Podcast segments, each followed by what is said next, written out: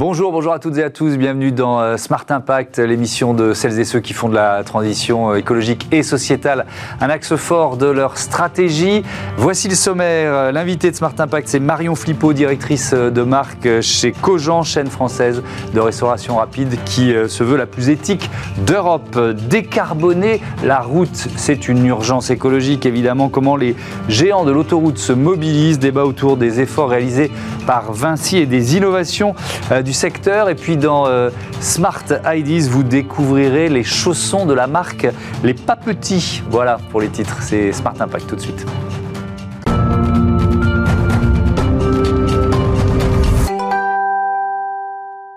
Bonjour Marion Flippo, bienvenue. Bonjour Thomas, vous merci. Êtes, vous êtes pour être précis directrice de création chez euh, Cogent, entreprise française née en 2001. Euh, vous revendiquez d'être le, fast-food, la marque de fast-food la plus éthique d'Europe. Exactement, euh, c'est ambitieux. Ça date de quand cette ambition? Du démarrage? Du démarrage, exactement. Ça a été reconnu par le label Bicorp il y a maintenant deux ans, puisque nous avons été la première marque de restauration certifiée Bicorp en Europe. Donc un message fort qui récompense toutes ces années d'engagement, mhm. aussi, bien, aussi bien sur le plan euh, humain que le plan euh, écologique et tout l'engagement qu'on a à travers toutes les actions qu'on mène au quotidien. Ouais. C'est vraiment un marqueur d'identité, de, de, création de Cogent C'est-à-dire que quand la marque se lance en 2001, il y a déjà cette, euh, cette idée-là, cette ambition-là? Oui, vrai dire, l'ambition, elle a toujours été d'apporter le meilleur aux Parisiens, d'abord quand, ça a été, quand c'est né, de faire un restaurant pour bien nourrir, faire plaisir aussi et être ouvert à tous. ouvert à tous aussi bien que côté équipe mhm. par notre recrutement euh, que ouvert à tous euh, dans les régimes qu'on peut découvrir euh, au fur et à mesure de, du temps hein, qui évolue puisqu'ils sont devenus de plus en plus différenciants, je dirais, entre le sans gluten et tout ça. Donc il y a toujours eu des, toutes les options possibles chez Cogent. certifié Bicorp, vous l'avez dit en juin 2019. quels efforts pour y parvenir? Et puis surtout, pour le, pour le garder, quoi, pour, pour se maintenir. tout à fait. Euh, c'est un challenge de tous les jours, hein, mhm. puisque aujourd'hui, euh, on peut pas on raconter n'importe quoi. Chez nous, il n'y a pas de greenwashing, on, mhm. se bat aussi pour cela. Alors, il y a un engagement qui est fait sur l'humain, euh, donc ça peut s'interpréter notamment à travers euh, l'inclusion de toutes les nationalités, enfin beaucoup de nationalités, je ne peux pas dire toutes, mais Il y a combien 50 nationalités. 50 nationalités, c'est pas mal, ouais. Qui viennent de cinq continents différents. Mmh. Euh, donc au-delà des nationalités, on est aussi ouvert à tous les profils, hein, puisqu'on a beaucoup d'étudiants chez nous, des gens du monde du spectacle aussi. Il n'y a pas de différence non plus sur l'apparence de chacun. On a tous un t-shirt bleu entre le directeur, l'équipier tout le monde est habillé de la même manière. Mhm. Et euh, sur le plan humain aussi, l'inclusion de travailleurs handicapés. On Vous travaillez avec une association qui s'appelle Avec Talent Exactement, ouais. Avec Talent, c'est une association qui accompagne euh, les handicaps euh, cognitifs et mentaux. donc ils ont besoin d'un accompagnement particulier alors que les handicapés physiques, c'est plus une adaptation du poste de travail. Donc chez nous, il y a sept personnes dans ce cas. et donc c'est un partenariat qui est né depuis 2016.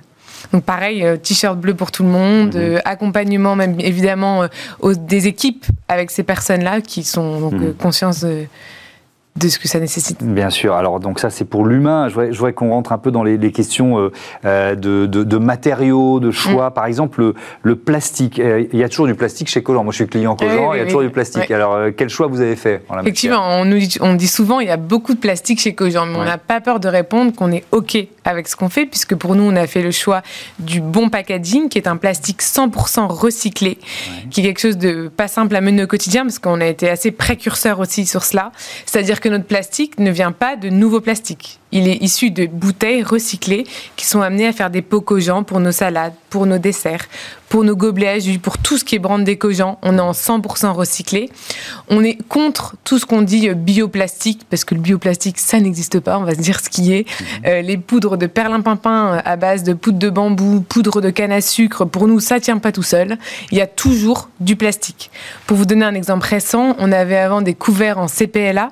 C'est quoi Le CPLA, c'est issu d'amidon de maïs. C'est ce qu'on vous dit. Sauf qu'en réalité, ça tient pas tout seul non plus, l'amidon de maïs. Il y a du plastique dedans. Donc on était euh, pas en phase avec euh, ce choix. On est donc venu sur des couverts en bambou, mhm. qu'on a même fait le choix de vendre à prix coûtant, euh, puisqu'ils sont réutilisables une cinquantaine de fois, en réalité même 100 fois. Euh, donc on va au bout de chaque chose. Donc c'est intéressant, ça veut dire que vous testez en fait les, les, les matériaux, la réalité on de la promesse. On les a mis dans un pot de fleurs, on s'est rendu compte euh, que ça fonctionnait pas. On travaille avec des gens comme les alchimistes par mmh. exemple, qui euh, compostent nos déchets et qui, avec qui on a mené ces tests-là. Eh, est-ce que ça représente un surcoût, faire ce choix d'un plastique 100% recyclé? Oui, je dirais, surtout quand, surtout quand les industries n'étaient pas forcément au rendez-vous. Oui, c'était plus difficile il y a, il y a une dizaine, euh, une dizaine d'années. Oui. Aujourd'hui, on voit un peu plus, on voit d'ailleurs des grandes marques qui font ce switch-là, mhm. euh, mais chez Cogent, c'est quelque chose d'intrinsèque. Mhm. Le, autre, autre, on rentre vraiment dans le détail, on ouvre le capot. Oui, hein, le, pas de problème. Le, tri 5 flux, alors c'est quoi ça? Alors le tri 5 flux, c'est un grand mot également. Euh, mais donc nos poubelles sont organisées avec plastique, carton, euh, carton papier, puisque tous nos cartons papier sont aussi certifiés FSC, F, euh, PEFC, qui sont des mhm. labels de forêt gérée durablement, mhm. euh, le verre, les biodéchets et le, le, bois. Les, oui, je crois que c'est ça, le bois, si je dis pas de bêtises. En tout cas, nos poubelles sont donc invitent les clients à trier, mais on retrie derrière nos clients. C'est-à-dire qu'on a un partenariat avec une société qui s'appelle Green Wishes, qui elle aussi d'ailleurs embauche des handicapés. Vous voyez, la, boucle est bouclée aussi mhm. dans l'inclusion, euh, qui va donc retrier chacune de nos poubelles. Donc on a une table de tri chez eux. Il y a un camion qui est clairement dédié à Cogent, puisqu'il fait la tournée des quasi 40 restaurants que nous avons à Paris aujourd'hui, qui récupère nos poubelles. Elles sont ouvertes chacune individuellement et retriées. Donc on, notre plastique redevient des boules de plastique et euh, c'est circulaire. Ouais. la promesse du, secteur, c'était de trier plus de 90% de, déchets. Alors, vous en êtes où et est-ce que le secteur y est? Vous voyez ce que je veux dire? Ah, Excellente question. On a eu un une peu de benchmark. Comment vous comment vous, vous situez? Alors c'est pas facile de savoir non plus ce que font les autres parce qu'il y a beaucoup de choses qui se passent derrière. Nous finalement, savoir qu'on retrie, on le dit pas assez et ça mm. coûte pourtant beaucoup d'argent. Euh, on a eu la chance, enfin, et à vrai dire, je pense que c'est tout à fait euh, honorable puisque Barbara Pompili est venue et a reconnu que chez Cogent, le tri était réalisé à 100%. Donc c'était, et on était les seuls dans le secteur à le faire. Donc vous êtes les seuls à 100%. On est les seuls à avoir, je vais vous dire, notre table de tri chez Green Wishes qui est utilisée euh, tout le temps, tellement, tellement il y a de poubelles. Vous, parliez de coûts, c'est quoi comme surcoût? Ça aussi C'est l'équivalent. Pour arriver à 100%, quoi. Ouais, c'est l'équivalent d'un demi-million d'euros. Oui, donc c'est quand même c'est quand même pas rien. Parlons des... dans une période de pandémie, enfin évidemment, où, où, où, euh, euh, les, magasins ont été, enfin les, les, restaurants ont été fermés, euh, notamment à certaines périodes. La redistribution de produits invendus, quelques chiffres depuis 2010, un peu plus de 1 570 000 produits qui ont été redistribués. c'est en moyenne l'équivalent de 60 000 repas complets chaque année. là aussi, j'imagine que ça suppose un peu d'organisation. Comment vous avez mis ça en place? Là aussi, on est accompagné par une association qui s'appelle Linky, qui tous les jours passe dans nos restaurants, récupère à vélo nos invendus, puisque chez Cogent, un invendu reste un invendu. On décide de ne pas le vendre parce qu'on pourrait le vendre euh, à prix euh, négocié, enfin à un prix moins cher. Comme beaucoup de gens ont fait ce switch avec notamment Too Good To Go. Mhm. Et nous, on a fait le choix de garder l'invendu invendu pour qu'il soit reversé à des associations. Donc cette fameuse association Linky qui passe à vélo dans l'ensemble de nos restaurants redistribue aux associations de quartier. On est même allé plus loin. Donc c'est pointillé, euh, pointilliste d'une certaine façon, ça rentre vraiment dans, dans, le détail, quartier par quartier. Quoi. Et, puis, euh, et, puis on est allé même plus loin que ça, puisque pendant le confinement, on a voulu aider les étudiants qui était donc une cible prioritaire pour nous, puisqu'en mhm. plus on recrute beaucoup d'étudiants, donc c'est une population qui nous touche particulièrement. Euh, on a produit des places spécialement pour les étudiants, donc on n'a pas fait euh, pas donné que des invendus parce que les associations étaient toujours en demande, donc les invendus sont restés chez les associations, mais ces étudiants qu'on a voulu aider, on a fait des productions de places particulières pour eux et avec Linky, qui a mis en place une démarche de distribution auprès des étudiants, on a pu répondre aussi à leur, à leur demande. Si je bois un café euh, chez Cogent, il vient d'où? Un grand sujet le café, puisqu'on bah vient de on a changé il y a un peu plus d'un an maintenant notre café qui était déjà fair trade et bio. Mmh pour nous, c'était déjà un principe. 100% arabica, mais il vient aujourd'hui d'Honduras. C'était déjà le cas également, mais la grande, le grand changement, c'est qu'il est devenu de spécialité, c'est-à-dire qu'il passe un concours auprès d'un jury d'experts et score parmi les meilleurs cafés du monde. Il arrive vers chez les, à Saint-Denis, pour vous dire, donc pas très loin d'ici. Donc il, est torréfié, euh, il est torréfié ici, voilà, exactement. Il est ensuite dispatché sur nos restaurants. Euh, mais entre les deux étapes, il y a aussi une période de, dégazage, bon, ça prend du temps, mmh. ce process, et il est mis en sachet par un ESAT, donc qui embauche embauche aussi des personnes handicapées mhm. pour faire les sachets de café Cogent. Je me suis posé la question en préparant l'émission, vous êtes présent à Paris, à Londres aussi, c'est oui, ça? à Londres, nous avons six restaurants. Et, pourquoi pas ailleurs? Ah, Il faut prendre le temps de se développer, c'est ça? Exactement, l'avenir nous le dira. Je ne vous cache pas qu'il y a beaucoup de projets en cours. Merci Je beaucoup. peux pas en dire beaucoup plus. Merci, bah, bon, on reviendrait. Merci euh, Marion Flippo d'être venu euh, présenter les engagements, les actions RSE de, euh, de Cogent. On passe à notre débat comment euh, décarboner l'autoroute?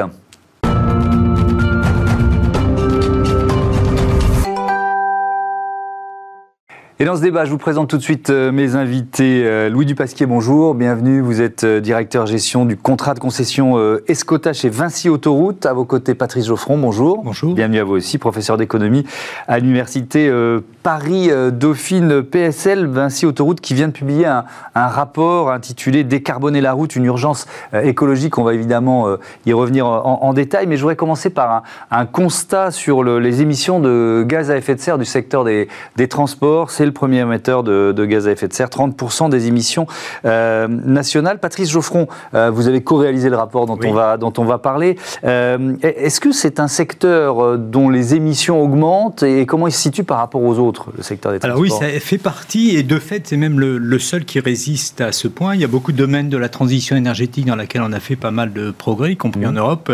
Voilà, mais il y a une très très forte résistance des transports et au cœur de tout ça, évidemment, des transports routiers. Vous avez cité l'ordre de grandeur 30% euh, pour la France. Si on essaie de concentrer, de regarder notamment sur les autoroutes qui vont nous occuper, hein, ce mhm. n'est qu'une partie euh, très très minime euh, des, des kilométrages, à peu près 12 000 kilomètres. Néanmoins, c'est 7% des émissions françaises.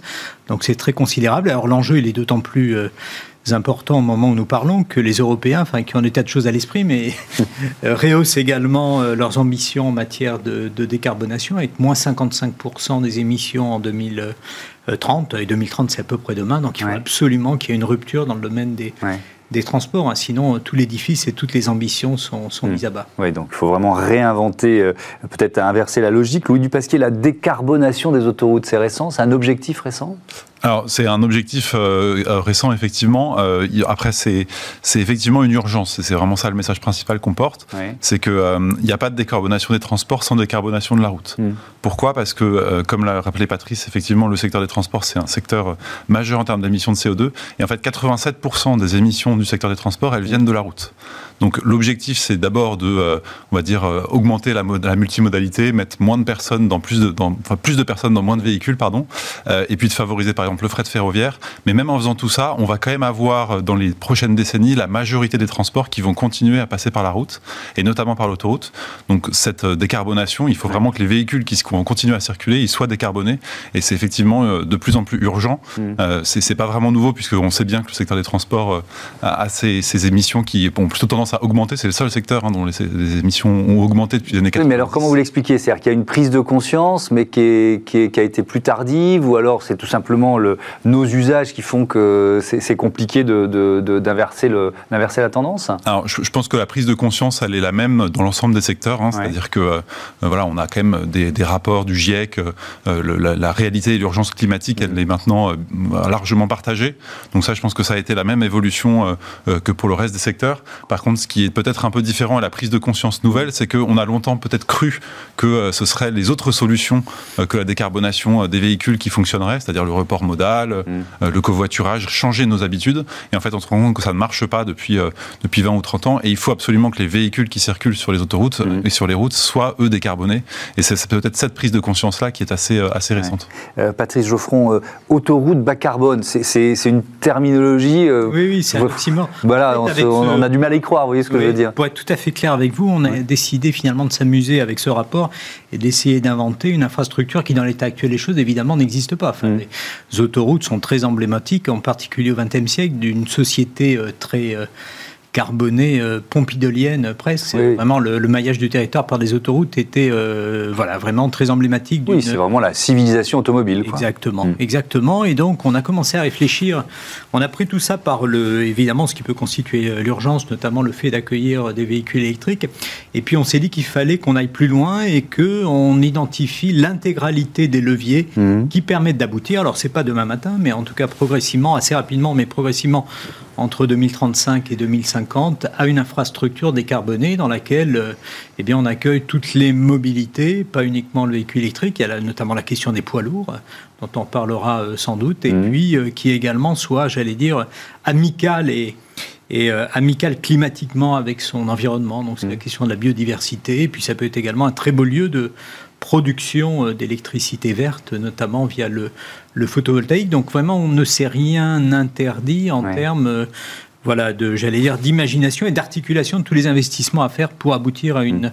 une infrastructure totalement décarbonée. on va rentrer un peu dans, dans, dans le détail, mais peut-être une question un peu générale. En termes d'investissement, euh, alors là, vous vous dites, on, s'est amusé à, imaginer, sauf que euh, vous parliez d'urgence, donc les investissements, il faut les, ils sont déjà en partie lancés, mais il faut, il faut les lancer. Est-ce que vous avez chiffré?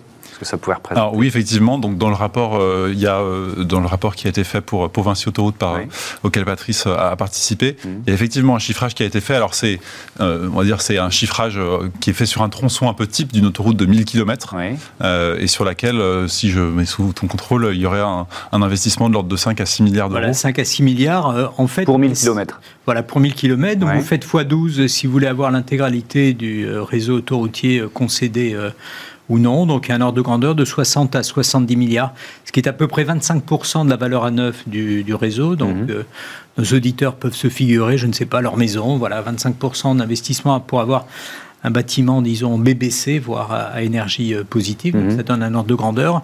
Et de fait, par rapport à tous les efforts qu'il va falloir faire pour être neutre en carbone en France en 2050. Il va mhm. falloir investir entre 50 et 100 milliards par an sur 30 ans. Voilà, ça donne un ordre de grandeur qui ne me semble pas euh, totalement hors des clous. Euh, parlons des poids lourds, la décarbonation du fret, avec euh, ce que vous appelez des couloirs de décarbonation. Quelle forme ça pourrait prendre ça? Alors oui, euh, en fait, ce qu'il faut comprendre, c'est que sur les poids lourds, c'est assez différent de la voiture légère, puisque pour les voitures, aujourd'hui, on a la solution de décarbonation, c'est le véhicule électrique, il n'y a plus de débat, je dirais, la, messe est dite. c'est cette solution qui va s'imposer, qui s'est déjà imposée pour décarboner les, les, véhicules légers. Pour les poids lourds, il y a encore un panel de technologies qui existent et qui sont encore assez incertaines. Il y a différentes possibilités. Il y a les biogaz, il y a l'hydrogène, il y a les poids lourds avec des très grosses batteries qui se rechargent sur des bornes, comme les, comme les véhicules électriques qu'on connaît aujourd'hui. Euh, et puis il y a une technologie euh, qui, euh, qui est la route électrique. Donc c'est un concept en fait où plutôt que d'avoir une très très grosse batterie, 6 à 7 tonnes de batterie dans un poids lourd électrique, eh ben on a une toute petite batterie et qui en fait est alimentée en continu par l'infrastructure. Donc il y a, ça paraît assez futuriste, mais ça existe déjà. On peut imaginer des camions qui ont des pantographes et qui se rechargent sur un caténaire, donc exactement comme un train. ça existe en Allemagne. Euh, il y, a, y, a, 5 km d'autoroute mm. euh, électrique en Allemagne avec des caténaires comme ça. Euh, il y a des systèmes à induction, donc c'est-à-dire qu'on met une bobine inductive sous la chaussée, on met un récepteur au-dessus de sous, sous, le poids lourd et par induction le, le camion s'alimente. ça, ça veut dire qu'il n'y a pas de contact là. On est Sans bien contact, effectivement. Ça aussi, c'est une technologie qui existe aujourd'hui. Il y a une, une expérimentation participe le groupe Vinci euh, euh, en Suède, avec quelques kilomètres d'une autoroute, d'une route à induction. Euh, et puis il y a une technologie de rail avec des patins un peu comme un tramway, alors qui est un peu moins avancée technologiquement, mais qui existe aussi. Donc c'est des technologies qui permettraient. alors l'inconvénient de ces technologies-là, c'est qu'il faudrait imaginer les déployer partout en même temps pour que tous les camions d'Europe, par exemple, puissent utiliser cette technologie-là partout en même temps.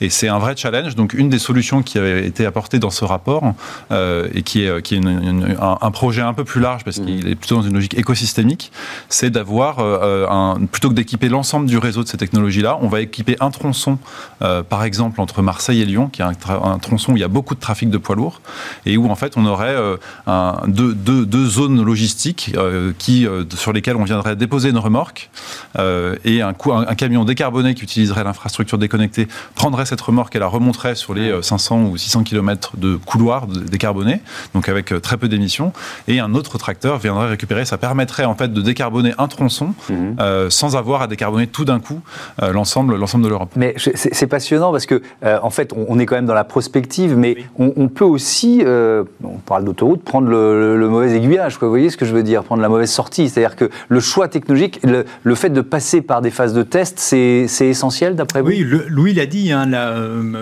la, voie qui se dessine sur la mobilité légère et claire, véhicule léger à batterie, pour le transport lourd, c'est de fait plus compliqué. Donc ça va supposer à la fois de l'expérimentation, et c'est à peu près le stade où on en est, également de la coordination au niveau euh, européen, parce qu'évidemment, in fine, tout ça ne fera du sens que si mhm. on a y compris une coordination d'ailleurs avec les constructeurs, c'est absolument essentiel. Si on a une solution coordonnée qui se dessine, dans ma compréhension, on n'en est pas encore là, euh, mais de fait, il est intéressant, en particulier sur la base de la solution qui vient d'être évoquée par Louis, euh, d'imaginer non pas seulement des technologies de décarbonation, mais également des nouvelles organisations. Hein, le couloir de décarbonation entre Marseille et Lyon, euh, qui est un lieu de concentration à la fois des émissions de gaz à mm. effet de serre et des pollutions de l'air qui est particulièrement intense, là dans la vallée de la chimie, euh, pourrait être un endroit d'expérimentation tout à fait pertinent, il me semble. Mm. Euh, pour terminer, on va parler de, ce que vous évoquiez, l'autoroute comme centre de production d'énergie verte. Alors là aussi, c'est un rêve lointain, il y a déjà des expérimentations en cours Alors non, c'est pas du tout un rêve lointain. Là, pour le coup, c'est quelque chose de très concret, de très simple. Euh, la logique, c'est de dire, il faut trouver l'enjeu pour le, développement du photovoltaïque, c'est du foncier, c'est de trouver du foncier disponible. et il y a des conflits d'usage, par exemple avec les terres agricoles. Bien sûr. Euh, donc l'idée, c'est de chercher euh, des fonciers qui seraient euh, sans conflit d'usage, justement. Mhm. Et l'autoroute est un excellent lieu pour ça. on a ce qu'on appelle des délaissés autoroutiers, c'est-à-dire des zones qui sont juste à côté des autoroutes, qui sont plutôt des friches industrielles, par exemple, et qui sont tout à fait propices pour accueillir du photovoltaïque. Donc il y a des parcs aujourd'hui qui existent ou qui sont en développement sur ces zones-là. Et puis il y a surtout en fait un grand nombre de parkings, de places de parking sur les, les aires de service et de repos, qui sont des zones artificialisées sur lesquelles on peut mettre des ombrières. donc c'est une technologie qui existe aujourd'hui. Hein, ça n'a rien de très nouveau. C'est simplement qu'on pourrait imaginer développer à grande échelle euh, des, ombrières photovoltaïques sur l'ensemble des parkings. Et c'est très pertinent puisque ça participe au développement des énergies renouvelables. Euh, ça rend un vrai service à l'usager parce que ça le protège de la pluie euh, et du soleil.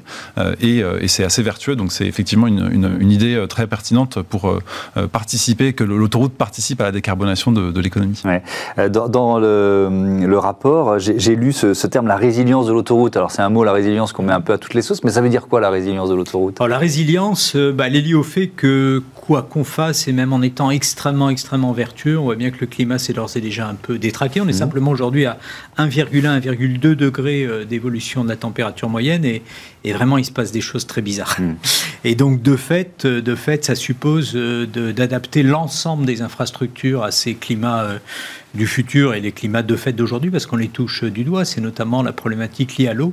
Et à l'intérieur de ce rapport, on était on s'était forcé d'aller assez loin, notamment de regarder les questions de sismicité pour lesquels voilà, les, niveaux de réglementation ont, évolué. On a également chiffré l'adaptation, euh, qui encore une fois n'est pas uniforme sur le, territoire. La question de la sismicité, elle ne se pose pas dans mm. les mêmes termes en Bretagne et dans la vallée du Rhône à nouveau. Hein. et donc on l'a pris en compte, c'est-à-dire que les 60 à 70 milliards d'investissements qu'on évoquait euh, prennent en compte encore une fois la capacité d'avoir par rapport aux défis du futur une, euh, une infrastructure résiliente. Merci beaucoup. Anticiper le futur des autoroutes, c'était passionnant de, découvrir ce sur quoi vous euh, travaillez. On passe tout de suite à euh, Smart Ideas, une start-up à l'honneur, comme tous les jours.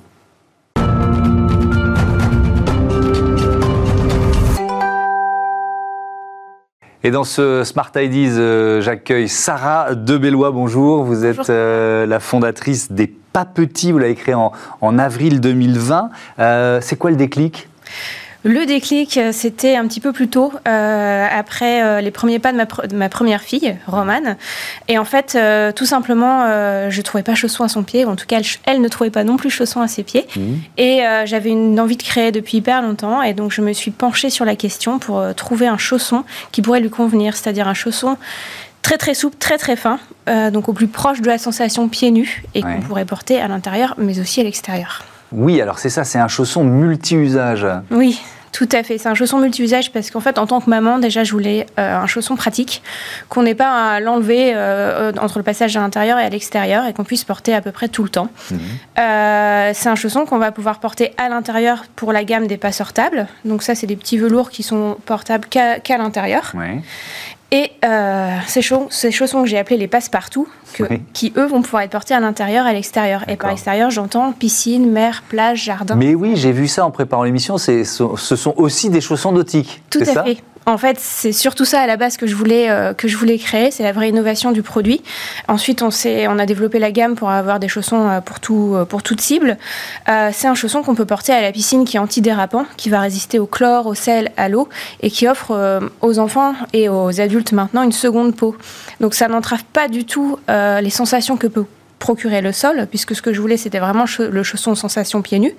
Donc là, vous voyez, on est sur une semelle de, 3 mm, donc on va tout ressentir, mais tout en étant protégé. Ça évite pas mal de déboires. Oui, évidemment. Euh, ça a demandé un peu de recherche et développement quand même, j'imagine. Tout à Entre l'idée de départ, je veux des chaussons qui vous passent partout, et la réalisation. Oui, euh, ça m'a pris ben, un peu plus d'un an pour rechercher les matériaux. Mhm. J'avais aussi une, volonté de sourcer en France et en Europe au, plus loin, et une volonté d'avoir ce cahier des charges assez dense, d'avoir un chausson qui puisse répondre à, ces problématiques, parce qu'on a l'habitude des chaussons en cuir, mais qui ne vont pas dans l'eau, qui sont super, mais qui ne vont pas dans l'eau.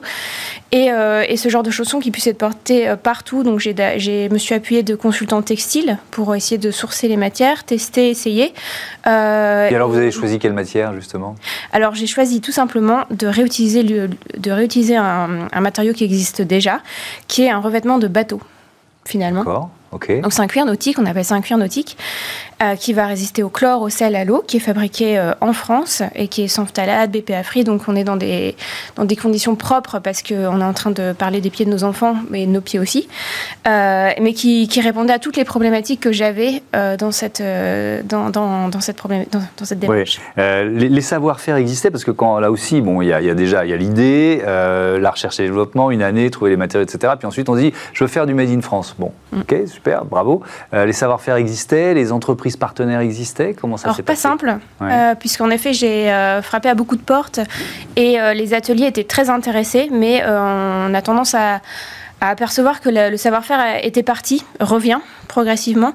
Et du coup, euh, ben, bien bien pris, je me suis appuyée de consultants textiles qui avaient euh, le, savoir-faire et qui ont pu m'aider dans le développement du produit que j'avais en tête euh, très bien, mais que je ne savais pas concrétiser de manière technique. Et on a formé des ateliers. Donc, on travaille maintenant avec trois ateliers dans les Hauts-de-France, là où, là où la société a été créée, qu'on a formé pendant 8-9 mois. Euh, puisqu'après, en fait, on touche euh, à, à, un matériau assez fluide euh, C'est-à-dire c'est un tissage particulier Oui, en fait, c'est un polyamide recyclé, donc qui est un tissu maillot de bain, mais qui bouge, qui vit. Et donc, c'est euh, c'est une problématique qu'on ne faisait plus en France et qui était plutôt externalisée. Mais ça revient. Et les, et les ateliers sont hyper contents de, de travailler des nouveaux, euh, des nouveaux produits comme cela. Mmh. on travaille avec des ateliers indépendants et des ateliers d'insertion aussi. Et des, oui, alors j'allais y venir parce qu'il y a aussi un modèle inclusif dans, dans votre entreprise. Tout à fait. C'est hyper important. et je trouve qu'on travaille bien mieux avec des partenaires locaux, proches et euh, dans ces, dans ces thématiques euh, sociales, puisqu'en fait, on a un vrai rapport humain. Et moi, j'adore être à 5-10 km de mes ateliers pour pouvoir aller les voir et les former. On travaille avec des associations qui ont pour but d'aider euh, les personnes à retrouver un, travail ou tout au moins un, rapport social sur le thème de la couture. Et on travaille aussi avec des entreprises adaptées qui ont pour objectif de donner un emploi stable aux personnes fragilisées par des situations de handicap notamment. Il y a des chaussons pour grands aussi? Tout à fait. Ouais. Alors en fait, euh, je un petit 43, 43 et demi. On fait. en fait, au démarrage, euh, je m'arrêtais aux 4 ans. Mais il faut commencer par, euh, par quelque chose. Mmh. Et maintenant, on va jusqu'au 42 en stock. Et l'avantage de travailler avec des, partenaires français et locaux, c'est qu'on fait du sur-mesure. Donc en fait, si vous voulez un 43, un 44, un 46, on prend vos demandes, on le fait euh, sous un mois et les, clients sont en général très, euh, très contents de savoir qu'on peut le faire et que ça prend un petit délai, mais ils comprennent euh, tout à fait la problématique. Merci beaucoup, Sarah de Bellois. Bon vent à, à vos chaussons, les pas petits. Voilà, c'est la fin de cette émission. Je voudrais remercier Joséphine Dacoury à la production et à la programmation euh, Axel Pollon à la réalisation, Héloïse Merlin au son et un petit peu Saïd Mamou, mais vraiment un petit peu. Allez, salut.